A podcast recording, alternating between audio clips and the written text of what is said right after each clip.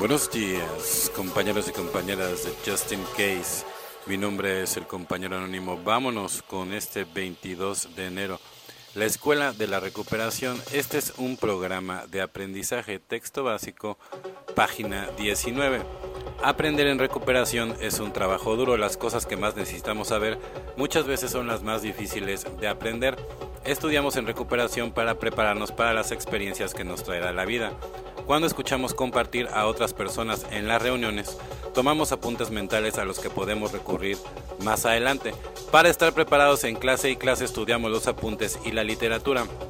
Del mismo modo, los estudiantes tienen ocasión de aplicar sus conocimientos en los exámenes. También nosotros tenemos la oportunidad de aplicar nuestra recuperación durante las épocas de crisis. Como siempre podemos escoger la manera de enfrentar a los desafíos de la vida o bien les tenemos miedo y los evitamos como amenazas a nuestra serenidad o los aceptamos agradecidos como oportunidades para crecer. Estos retos al confirmar los principios que hemos aprendido en recuperación, nos brindan una fortaleza mayor.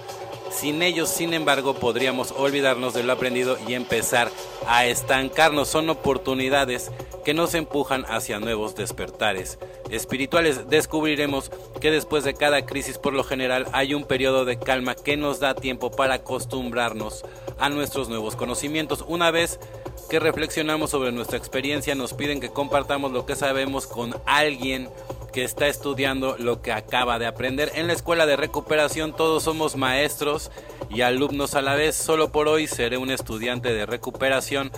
Recibiré con gusto los desafíos y seguro lo que he aprendido he ilusionado por compartirlo con los demás, evidentemente, ¿no?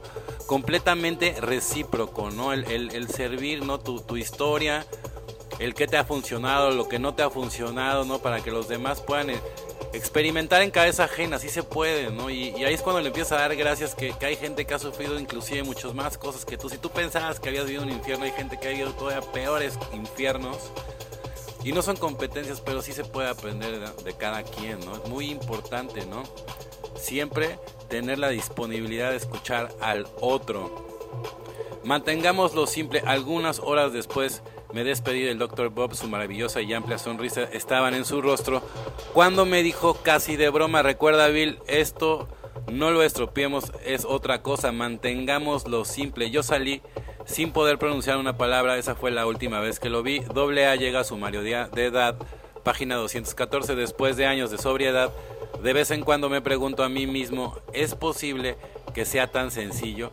Luego en las reuniones veo a los escépticos y a los desengañados de los años pasados que han logrado salir del infierno siguiendo el camino de AA, dividiendo sus vidas sin alcohol en segmentos de 24 horas durante las cuales practican unos cuantos principios lo mejor que pueden y de nuevo me doy cuenta de que aunque no sea siempre fácil, si, si lo mantengo sencillo, siempre funciona.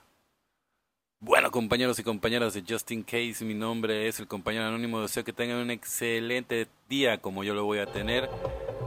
Felices 24 y nos vemos muy, pero muy pronto.